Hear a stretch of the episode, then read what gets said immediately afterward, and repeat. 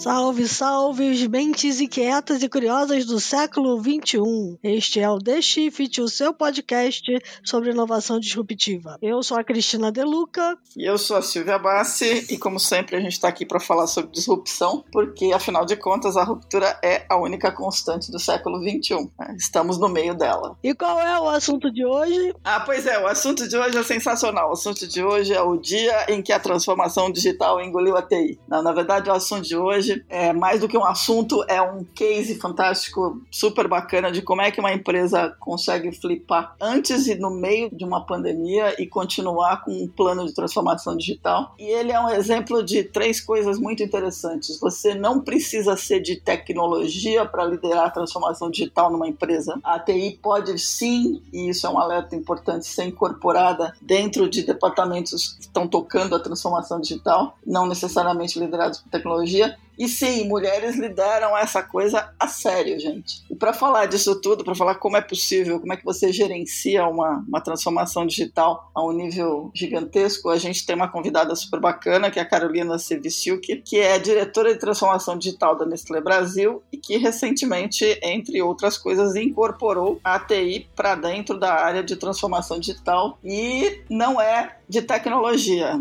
Então a Carolina está aqui para contar todas as histórias. Eles têm uma série de ações muito interessantes, não pararam durante a pandemia, estão se transformando e acho que as histórias que a gente vai poder ouvir aqui vão servir de insights para muita gente. Então, Carol, Obrigada por ter aceito o nosso convite, seja bem-vinda. Obrigada, Cris, obrigada, Silvia. Bacana essa visão que você traz, né? De como é que transformação digital leva a IT, a IT leva a transformação digital e aonde começa um e termina outro, né? Onde a gente flipa isso. E realmente, cara, eu tenho uma coisa para confessar aqui para vocês, né? Há dois anos e meio atrás, quando me convidaram para a área de transformação digital, eu estava com o presidente, o Marcelo, e ele me convidou e me entregou uma folha em branco e falou assim: ó, agora você precisa montar uma área porque eu preciso entender o que, que a Nestlé Brasil vai ser no futuro muito próximo, Carol. E aí eu falei: tá, mas o que, que vai ser isso? Ele falou: ah, Carol, alguma coisa assim, tipo e-business, né? Alguma coisa assim. E aí eu cheguei: jura que sou eu?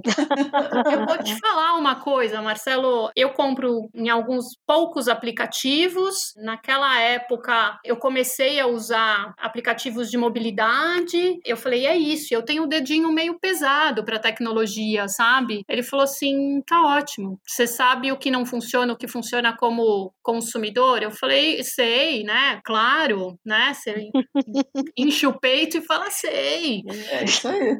E aí ele falou, tá bom.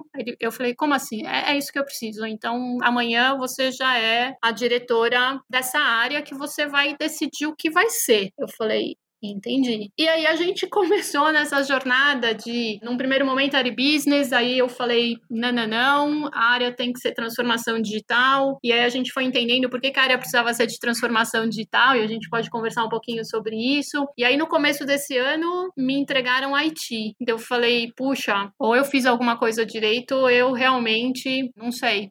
Aí eu, eu falei assim, IT dentro da empresa, é, com um legacy tremendo que eu tenho aqui. Eu falei, entendi. É, Carolina, mas se parar o faturamento da empresa, eu vou te ligar no meio da madrugada. É, eu falei, também entendi. Mas você também não vai poder perder o pé da inovação e puxar a nosso roadmap de digital transformation no Brasil. Eu falei, tá bom. E aí eu fui tentar e eu tô ainda. É, eu tenho um caderninho que eu vou anotando alguns glossários de IT, mas eu posso te falar que eu já ganho no bingo em alguns, tá? Porque eu tenho algumas reuniões, eu já ganho no bingo, entendeu? Eu começo assim, o meu bingo foi de e-business para transformação digital, aí agora eu já agreguei algumas palavrinhas e eu acho que eu ganho no bingo, gente. Não sei se com vocês, tá? Mas Mas vamos lá, para puxar esse fio aí da transformação digital, tem muita gente que diz que a transformação digital, antes de tudo, é uma transformação de processos, né? Então eu imagino que essa mudança e, e o todo sentido que faz se chamar transformação digital e não e-business passa muito por aí, né? Também. Passou sim, passou porque assim, o que aconteceu foi que eu entendi junto com alguns parceiros importantes que me ajudaram nesse shift, né, de e-business para transformação digital, entendendo que na verdade transformação digital engole business justamente por conta disso, né? É, a gente entendeu que tem um pilar super importante, que é o pilar de cultura, que é o pilar de mindset, né? A palavrinha aí do bingo. Como que eu consigo fazer com que a organização se transforme e a gente evolua, né? Porque também a gente entende que uma empresa como a Nestlé e outras grandes empresas são empresas que você não vai revolucionar uma cultura, porque a gente é o que a gente é hoje por fundamentos e por raízes muito profundas, né? E o nosso relacionamento muito profundo com o consumidor. E aqui tem um valor muito grande, né? Então, como é que a transformação digital é, faz com que eu chegue num outro patamar? E essa parte de cultura é, ficou tão claro, porque eu venho do histórico de criação de uma área de inovação dentro da Nestlé, né? Então, a gente foi entendendo que, primeiro, você não faz nada sozinho dentro de uma organização. Se você criar uma área totalmente apartada, você é ejetado da companhia, né? Porque a gente acaba sendo anticorpo dentro da companhia, né? Muitas vezes, porque você começa a uma. tem uma régua, né? Primeiro é o desconforto negativo.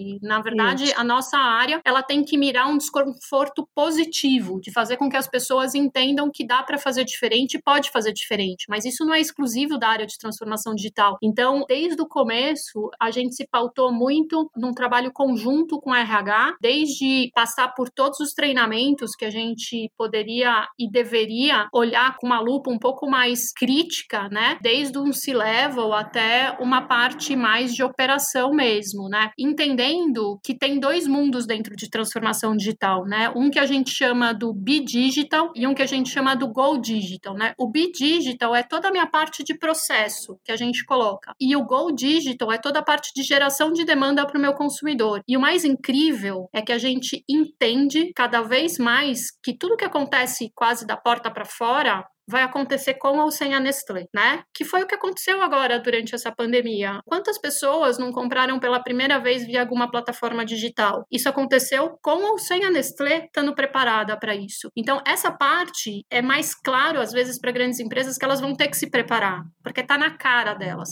Agora a parte e não necessariamente a parte mais fã, né? Vamos dizer assim, é a parte de operação, a parte do B-digital que a gente chama, né, que tem todos os nomes de indústria indústria 4.0, todas as tecnologias que estão sendo utilizadas na operação, essa parte é de extrema importância. E é essa parte, inclusive, que mexe com a maneira com que a gente vinha fazendo e vinha liderando alguns processos, né? E aí a tecnologia IT entra muito claro depois, né? Parece é, juiz de tirateima aqui, quando você entende que se você, a hora que eu falo, puxa, eu vou colocar o state of the art de todos os conceitos de indústria 4.0 na, nas minhas mais de 20 fábricas. Aí você para para pensar e fala assim: quantas têm acesso à internet? Ou qual é o tipo de cabeamento que eu tenho para isso ser assim, state of the art? Aí você fala: opa, né? E aí você vai para aquele IT clássico, mas você também vai para um IT que está se totalmente e deveria se reconfigurar, porque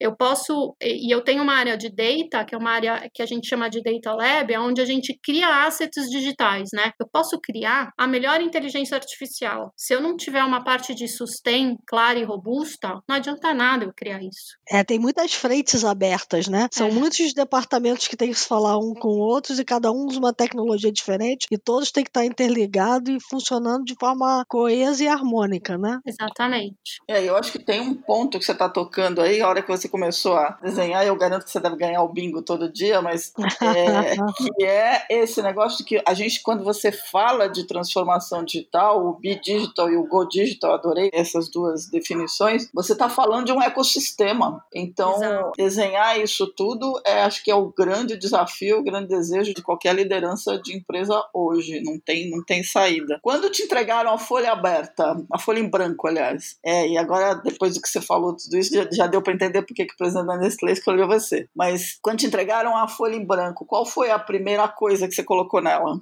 Puxa, eu coloquei muito suor de leitura, viu? Primeiro, eu comecei a desenhar uma coisa que eu aprendi quando eu montei o Hub de Inovação, né? Há mais de cinco anos atrás na Nestlé. Eu comecei a resgatar e entender quem seriam os meus parceiros para troca de ideia mesmo, tá? Uhum. Então, assim, desenhei uma lista, fiz uma lista de parceiros que eu acreditava e, e pessoas, né? Que eu acreditava que poderiam me dar inputs genuínos do que, que seria essa área. Esse foi o primeiro ponto. O outro ponto foi eu reuni pessoas dentro da empresa e eu lembro que a gente estava no meio da fase do que a gente estava revisando a nossa estratégia como companhia para os próximos três anos e eu aproveitei esse momento para eu me cercar de pessoas internamente que tinham primeiro mais facilidade com negócios digitais e digitalização. Então sim, eu me cerquei de pessoas que entendiam muito mais do que eu e que eu acho que é assim que deve ser de e-commerce. Então eu fui pegar a pessoa que mais entendia de e-commerce dentro da casa e falei, por favor, me ajuda a construir, ou o que, que é isso? E fui aprendendo conceitos básicos. E eu lembro que depois de um mês,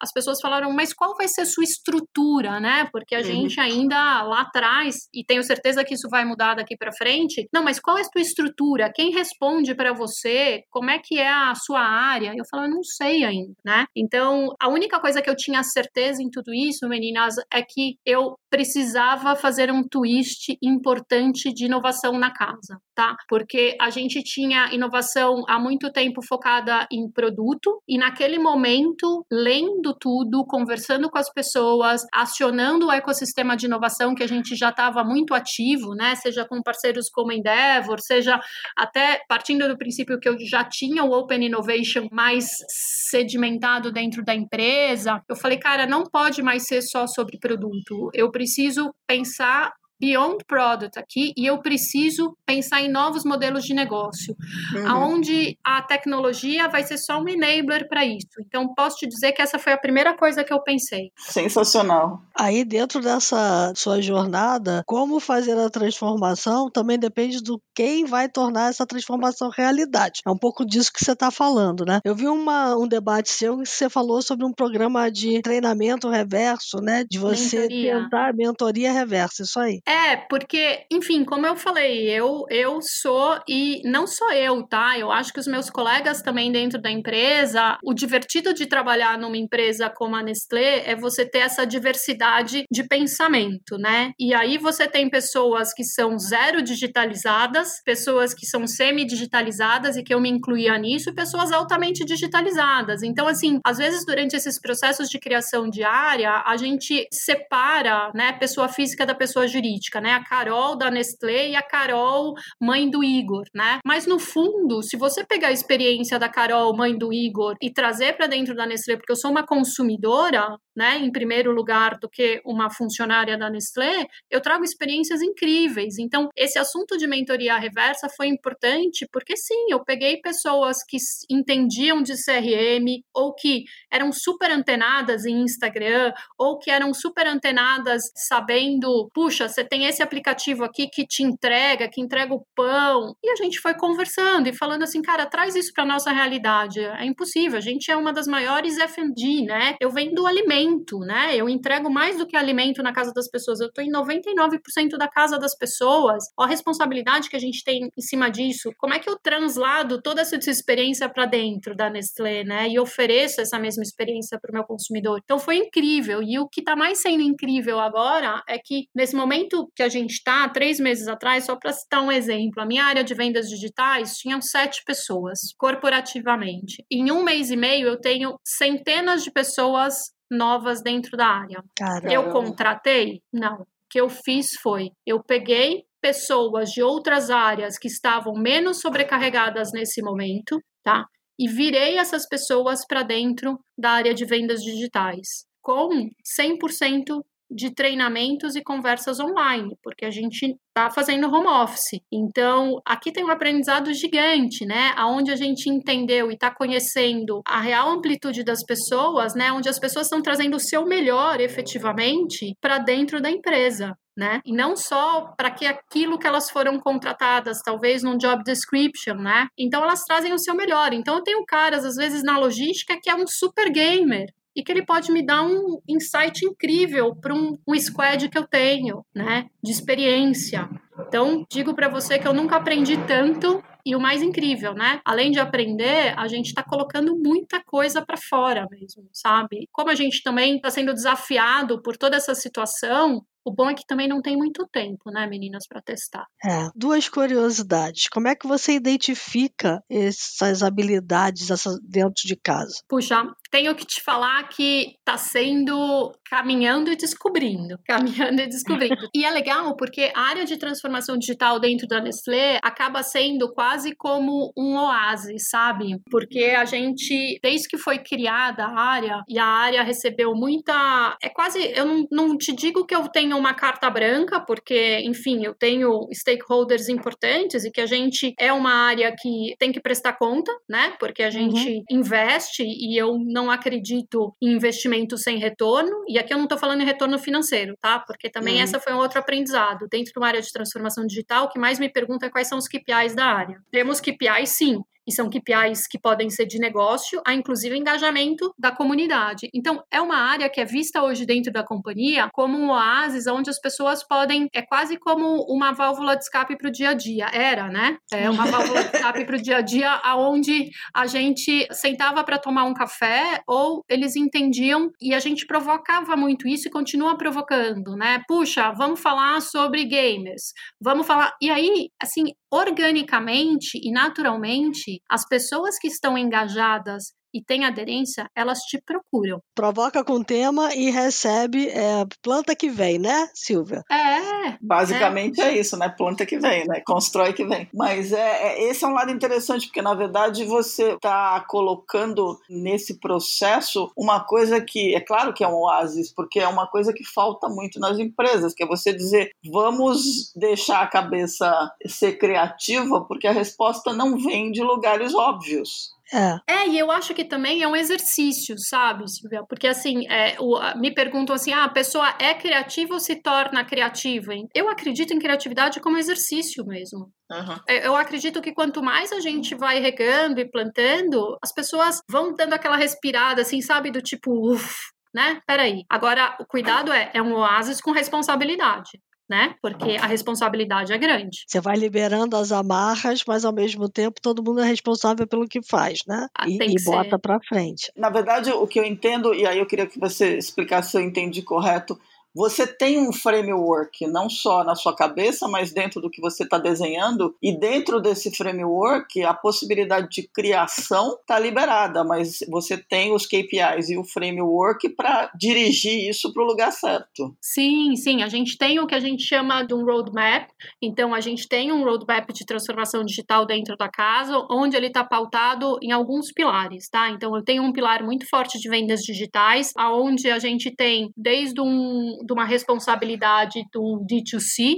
né? Então eu tenho 10 lojas de Empório Nestlé, aonde a gente, além de uma plataforma de test and learn, para a empresa, desde inovação até modelo de negócio. Inclusive, por exemplo, essa semana a gente lança o nosso primeiro Dark Store via Empório Nestlé, para aumentar o raio mais expresso que a gente tem, porque hoje a gente tem uma Dark Store dentro da sede, uh, que uhum. fica ali perto da ponte da. Eu conheço, já, já fui nela, na ponte do Morumbi. É, um pouquinho mais para frente a gente está agora. A gente está da João Dias, da ponte da João Dias. Então a gente agora com isso a gente aumenta o raio expresso porque a gente vai estar ali perto da Lapa. Então a gente tem essa responsabilidade desde negócios como esse. Eu tenho um pilar importante de data, né? Então dentro dessa área de data a gente tem uma responsabilidade pela arquitetura e aí é a beleza de você ter uma área dessa junto com a IT, lado a lado, né? Porque eu tenho uma head de data responsável que está andando do lado do meu head de IT falando sobre qual vai ser a nova arquitetura ou o que eu preciso destravar, porque assim como qualquer outra grande empresa, a gente trabalha com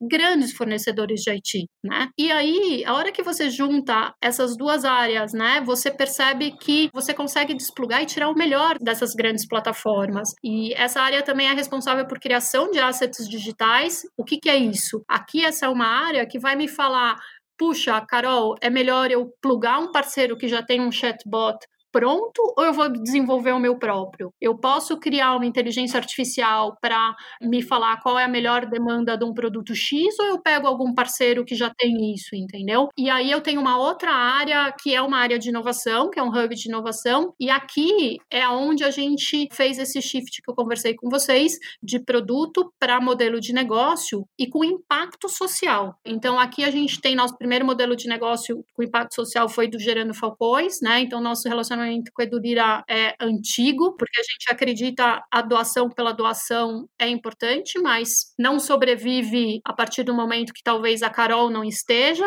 na companhia. Então a gente precisa criar modelos que sejam sustentáveis. Ah, então a gente fez a criação disso e isso está atrelado à inovação, como vocês falaram, tem um frame importante, entendendo quais são as marcas que conseguem fazer esse stretching né? De tá. sair de produto para modelo de negócio e quais são as principais marcas que a gente tem que fazer isso. Então, sim, tem um frame e que a gente vem acelerando algumas iniciativas e outras colocando em parking lot, porque, enfim, a gente está no, no, meio de uma, né, de uma reconfiguração importante aí, né? E que faz parte, né? Com certeza. Então, nessa configuração importante que faz parte desse momento que a gente está, a minha outra dúvida é como é que você botou 100 pessoas para dentro do seu grupo aí, ou centenas de pessoas, não sei. Como? Ah, puxa. É, no, agora, no meio de uma pandemia, fazer esse onboard é complicado, né? É, é, eu digo para você que não foi, foi divertido. Foi divertido? Essa foi boa.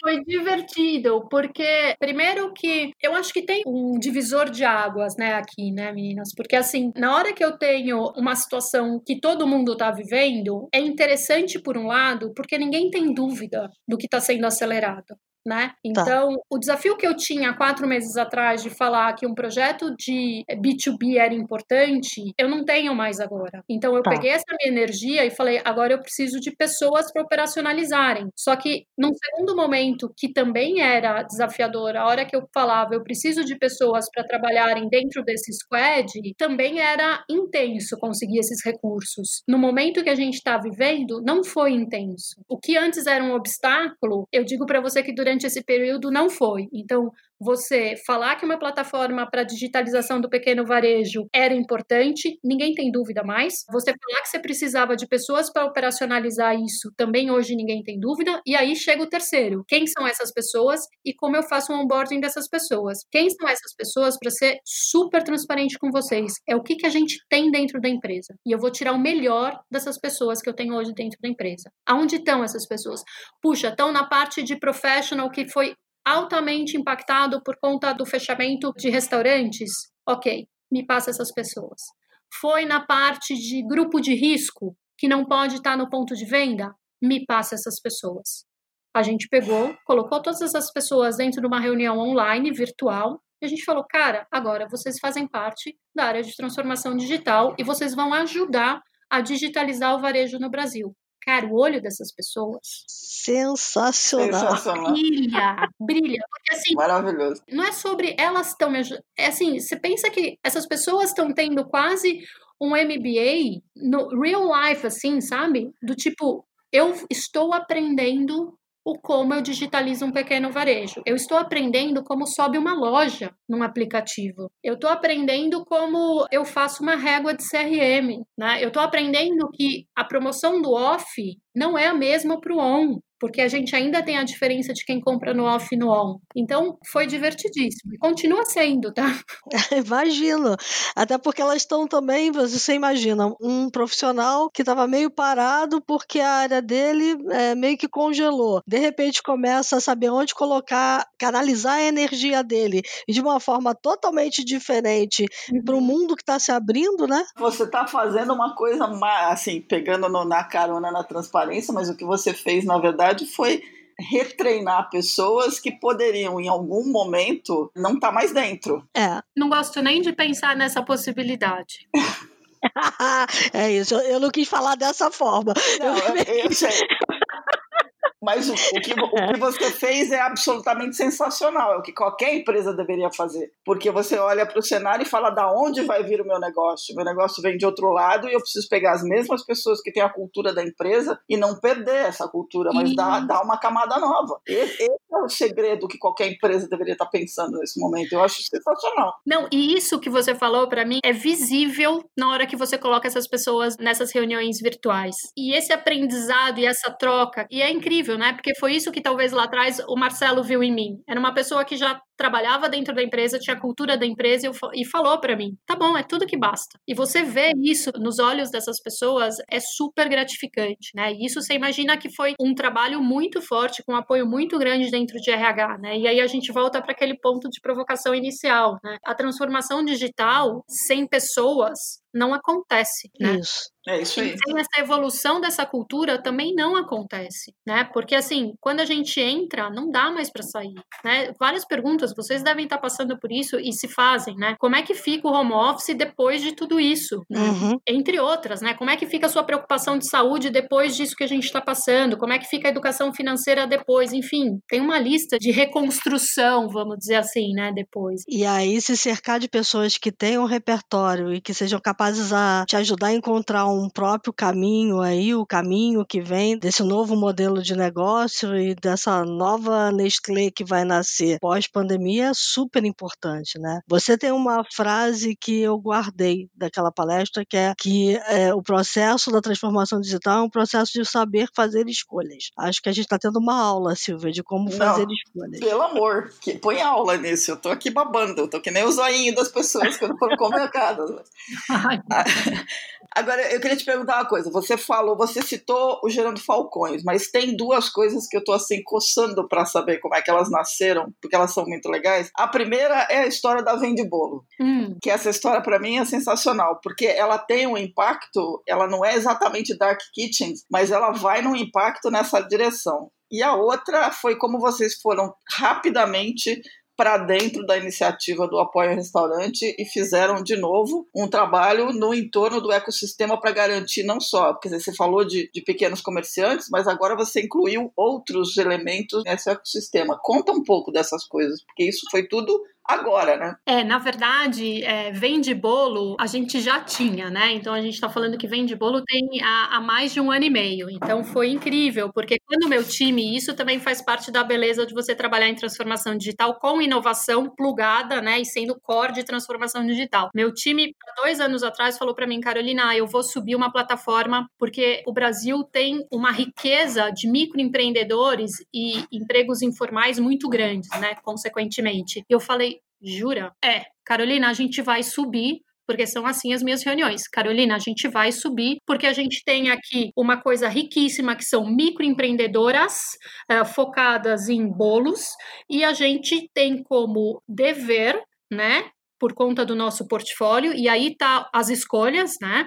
É, uhum. Porque não é sobre eu vou abraçar tudo, porque primeiro que o, o, investimento é finito, né? Segundo, que eu preciso ter aderência ao propósito e aos valores da minha marca e da empresa como um todo. Então a gente pegou isso e falou: ok, isso daqui vai virar um marketplace de boleira. Ele é um Uber de boleira. Então, durante menos de um ano, a gente pilotou, vende bolo com nomes diferentes e aprendeu, e a gente falou: estamos prontos para escalar isso para São Paulo. Então, dentro disso, no começo, vocês imaginam que a gente tinha no máximo 15 boleiras e boleiros, tá? É, então a gente tem um misto, mas a gente tem mais boleiras do que homens. Boleiros, uhum. é, e aí a gente hoje a gente está com mais de 60 pessoas cadastradas e a gente tem mais de 520 na lista de espera para uma curadoria. Sensacional. E o que aconteceu durante essa pandemia foi que o resultado de vende bolo em três meses foi maior do que o resultado que eu tive em um ano e meio de plataforma. Nossa! Caramba, que maravilhoso. Isso para mim só demonstra a aderência, primeiro, e a responsabilidade que a gente tem como companhia. E vejam bem, tá? Vende Bolo não tem assinatura da Nestlé ainda, tá? Olha só. Não tem. É, não tem. É. Então, a nossa responsabilidade e a aderência que plataformas que endereçam, eu não gosto de chamar de dores, tá? Mas de oportunidade. Uhum. Cara, o brasileiro é muito incrível a nossa criatividade, né? Como comunidade. Então, Vende Bolo nasceu disso, nasceu de uma reunião nossa com eu tenho um parceiro importante que opera também junto com a gente e nos dá credencial e nos ensina, porque também um, um dos fundamentos da nossa área é a gente não tem que fazer tudo sozinho. Uhum. Tem parceiros importantes no mercado que conseguem acelerar e nos desafiar, porque parceiro bom é parceiro que desafia, né? Porque parceiro que fala assim, ah, a Carol pediu para mim, isso não funciona na área. Então a gente pegou um parceiro importante e hoje a Vende Bolo já representa uma importante fonte de geração de renda para essa população, né? A gente tinha até mais ou menos no começo de maio mais de 6 mil consumidores fizeram a compra aqui e a gente tem planos de expansão super importantes. Agora, é só sobre número de bolos vendidos, boleiras não. Esse marketplace de bolo está me dando insight para lançamento de novos produtos dentro de professional, lançamento de novos produtos para o pessoal de culinários. Ele está me dando insight de como eu consigo e como eu tenho um melhor custo de aquisição de consumidor para uma plataforma digital. Eu estou aprendendo como é que é o last mile para bolos, que não é uma coisa fácil, né? Assim como não é fácil você ter um last mile só para chocolates, porque você tem uma temperatura adequada, enfim. Então, é sobre isso que a gente fala. E aí a gente volta para os KPIs. Né? Então, são KPIs importantes que a gente tem e que tem que seguir. Então, Vende Bolo é lindíssima a história de Vende Bolo. Eu poderia ficar aqui uma hora só falando de Vende Bolo. E no movimento do apoio um restaurante, seria até incorreto uma empresa do porte da Nestlé não abraçar os nossos parceiros nesse momento, né? E eu acho que essa é uma coisa importante que durante esse momento que a gente está vivendo escancarado, né? Primeiro ficou escancarado as nossas diferenças sociais. Segundo que as empresas têm uma responsabilidade, parece que quanto maior, maior é a responsabilidade, né? De como a gente atua nesse coletivo. Então, não tinha como a gente, por um lado, ver os nossos parceiros de cafeteria, confeitaria e padaria passando, né? Porque muitos fecharam, né? É, muitos tiveram que subir lojas online da noite para o dia, e não só lojas, muitos tiveram que ativar o WhatsApp do próprio dono do restaurante da confeitaria, né? Então, a primeira coisa que a gente fez, até antes do apoio ao restaurante, a gente subiu um manual para todos os nossos parceiros, cafeterias e confeitarias, manual mesmo. Meu time fez. Eu tenho um designer no meu time, fantástico, Gabriel,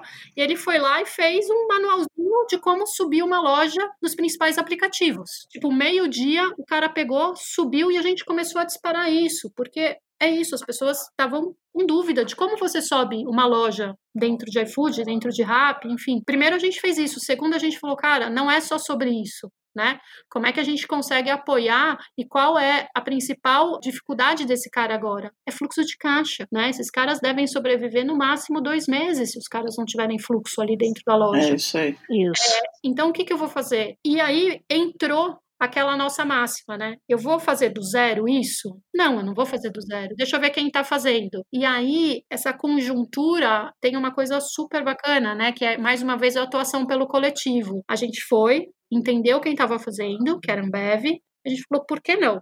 Né? Eles estavam mais focados dentro dos parceiros dele. Vamos fazer essa abertura, porque não adiantava nada eu subir uma apoio uma cafeteria, confeitaria totalmente quase uma spin-off disso daqui, né? E a gente falou, vamos junto. Eles toparam e a gente entrou junto com eles, trazendo esses dois novos segmentos, né? Óbvio que a gente teve que adaptar a mecânica, né? Mais inclusive democrática, porque o ticket médio do parceiro numa cafeteria é menor do que num restaurante, né? Porque enfim, é mais ou menos entre entre 20 reais aí para cafeteria e 70 para confeitaria. Em restaurante a gente está falando numa média de 100 reais. E aí a gente colocou toda a minha equipe de inovação junto com o Nestlé Professional e a gente começou a operacionalizar isso, né? Porque vocês imaginam, isso era feito via um banco quase digital. A gente, né, como internamente a gente não tinha esse costume. Eu tive que assinar a primeira assinatura de contrato que eu fiz online, né? Porque eu não podia lá na sede assinar. Né? Então você imagina fazer uma assinatura de contrato com a Ambev online online. Olha. Sensacional. Sem um advogado do meu lado, gente. Não tinha um advogado do meu lado.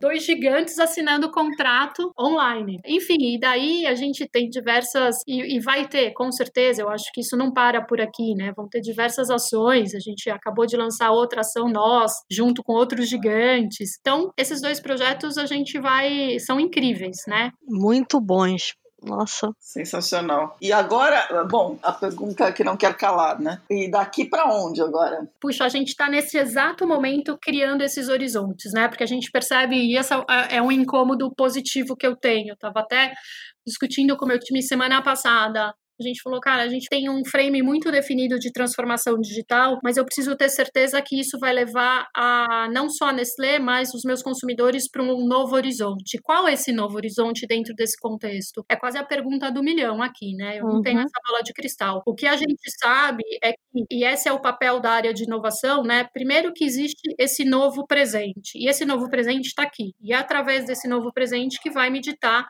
qual vai ser o futuro, né? Então, uhum. o que eu tenho certeza é que os tempos vão ser diferentes, isso é fato. Então, é importante que coisas que eu fazia em, sei lá, um mês, eu estou fazendo em uma semana. Então, o que a gente está se pautando agora são, com base nos comportamentos que a gente está tendo dentro desse novo presente, de mudança de rotina, de preocupação, do impacto da ciência na vida das pessoas, do impacto da comunicação na vida das pessoas, fazendo essa leitura e quebrando isso para o meu portfólio e para a responsabilidade que eu tenho como empresa de marcas. Então, o que eu falo, projetos sociais, e não é projeto social pelo projeto social, modelos de negócio com impacto social, sim, vão ser cada vez mais importantes dentro desse contexto, tá? Como a gente aproveita e tem que, e não é um aproveitamento, não me entendam errado, né? O como eu pego todo esse cunho científico que a Nestlé sempre teve né? E como eu massifico isso, né? E como eu disponibilizo isso para o maior número de pessoas aqui, né? Então eu acho que o principal aqui é que neste momento a gente está construindo esses horizontes dentro desse novo presente que a gente está vivendo, tá? Então sim, o que a gente já fez que eu posso citar para vocês é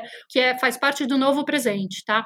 É mudança de portfólio, porque dentro desse novo presente eu tive que pegar todo o portfólio que estava sendo visto e que iria ser lançado até o final desse ano e falei faz faz sentido lançar isso agora? Uhum. Claro. Ou não, né? Posso te falar que a parte de tecnologia só acelerou. E o nosso grande ponto é o como, principalmente em tecnologia, o como eu consigo escalar isso, né? Porque vocês, melhores do que ninguém, já devem ter tido várias discussões sobre IoT, blockchain. Tá bom, mas como é que eu faço isso ser entendível uhum. e com impacto relevante para fora?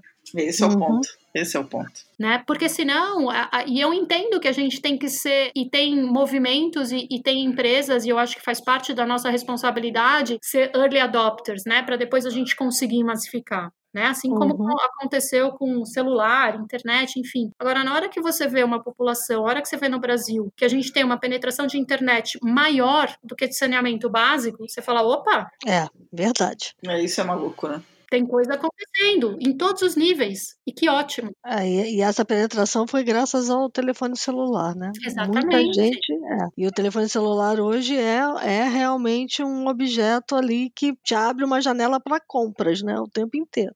O tempo inteiro. Para compra e outra coisa aí também, deixa eu, eu vou adicionar, para estudo. Para estudo. Uhum. Comunicação é incrível na hora que você quebra isso por necessidade. As pessoas estão estudando via o celular, né? Via plataformas. Uhum. Muito legal. Muito bom. Temos um programa, Silvia Bastos? Nossa, meu, temos um baita programa. Tô aqui babando aqui, de zoinho, de zoinho regalado aqui, como diz a Carol. Muito bom, temos um programa. Vamos falar de insights? Vamos falar de insights.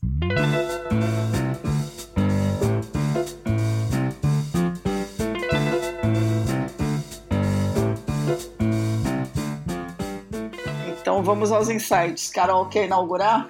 Eu estava até agora há pouco falando com uma pessoa que eu tenho como uma das minhas pessoas naquela listinha, sabe? Que eu comentei com vocês. Sim. Uhum. Que é a Paula da Box. Para mim, ela é uma pessoa e sempre foi uma pessoa, um olhar muito sensível e um olhar muito, além da sensibilidade, tem um olhar muito tangível para as coisas que estão acontecendo, né? E eu acho que ela traz um conceito para mim muito forte, que eu até peço licença para Paula, que é sobre essa jornada de reconstrução, né? Aonde a gente está passando passando por esse momento. Então, ela é uma pessoa muito, muito bacana da gente seguir e, e de estar antenado. A Box vira e mexe, solta alguns conceitos e solta, não conceitos, né? Solta algumas provocações importantes, né? Então, uhum. ela me trouxe muito esse, esse olhar desse consumo da solidariedade, não é? Não é só você ir lá e doar, mas sim, peraí, o que eu estou comprando, qual vai ser o impacto disso, né? E o que está por trás, qual a instituição que está por trás. Então, eu acho isso importante. Um outro olhar que eu gosto de ter, é uma das pessoas também que eu tenho na minha listinha, é essa talvez é, seja a listinha do final do ano passado, porque eu também vou revisitando essa minha listinha, é o Thiago Matos da Aerolito, tá? Ele tá com treinamentos, ele tá com provocações, eu não falo nem que são treinamento, porque cada vez que eu entro numa live do Thiago, você fica, você não consegue dormir. Não recomendo assistir à noite. Ou então, então, eu outro dia eu ouvi assim: se você for ouvir uma dessas coisas à noite, depois vê um desenho animado, porque senão. É, pra, pra dar uma desopilada na alma, porque não é nem na cabeça, é na alma. Tem um curso do Thiago que é o que vem depois da, da pandemia.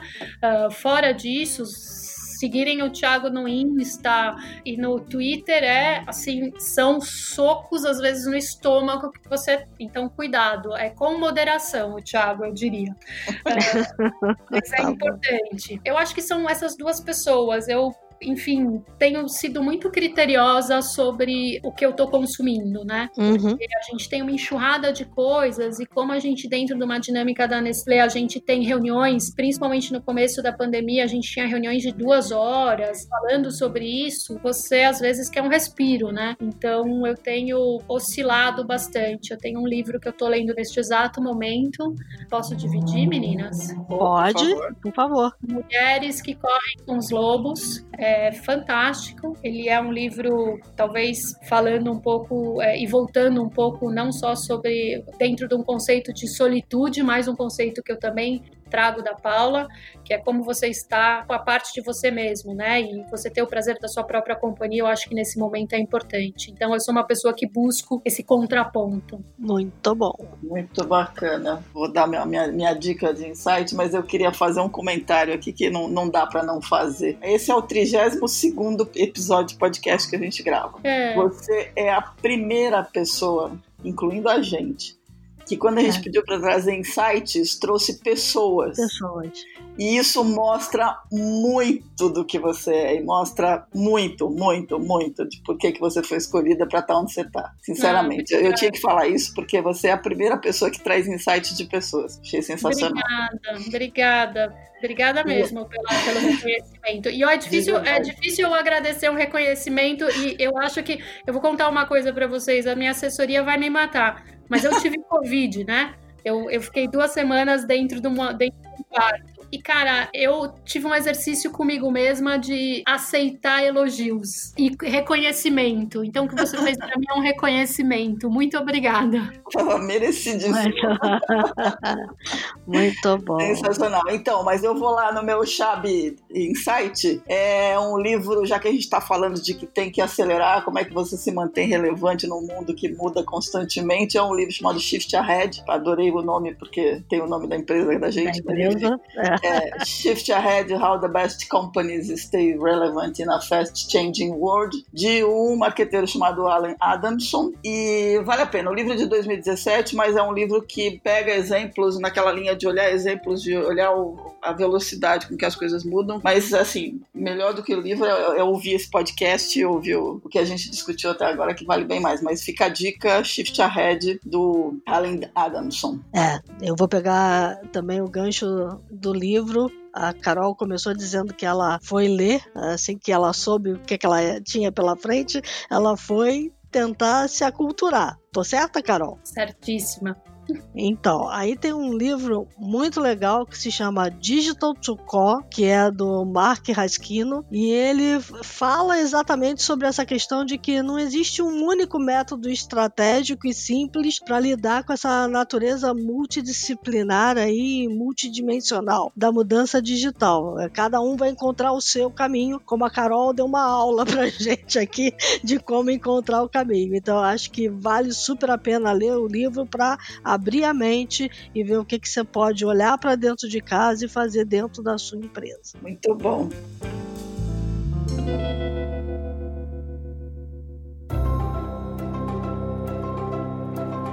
Então é isso. Temos um programa, Cristiane Luca. Isso. Olha, Carol, eu tô assim meu Deus, super obrigada por ter dividido isso tudo com a gente aqui e com os nossos ouvintes. Obrigada a vocês pelo convite. Eu também queria agradecer a, o teu tempo, a generosidade do compartilhamento de tudo isso, porque eu acho que vai fazer a diferença para muita gente que está ouvindo. Queria agradecer a todo mundo que ficou ouvindo, que devem ter feito milhões de anotações e devem estar tá agora tentando ruminar isso. Esse é um podcast, por exemplo, que não pode ser ouvido à noite, porque vai tirar o sono de muita gente, pegando a brincadeira. E queria dizer que Dúvidas, críticas, dicas, sugestões, elogios, theshift.b9.com.br. Fiquem bem, fiquem em casa, se cuidem, usem máscara, cuidem dos seus, descansem, trabalhem e a gente está aqui até a próxima semana. Obrigada de novo, Carol. Obrigada a vocês. E eu quero agradecer aos ouvintes que estão mandando e-mails pra gente com reconhecimento. Em meio à pandemia, a gente está mantendo o podcast vivo por causa de vocês. Então continue conversando com a gente. A gente está adorando tudo que vocês estão mandando de feedback. Só lembrar, Silvia e Carol, que enquanto a gente estava conversando aqui, o mundo lá fora mudou pra caramba. A gente está aqui dentro, mas a gente não pode perder o olhar lá de fora, né? É isso aí. Ok, pessoal. Até a próxima, então. Obrigadão.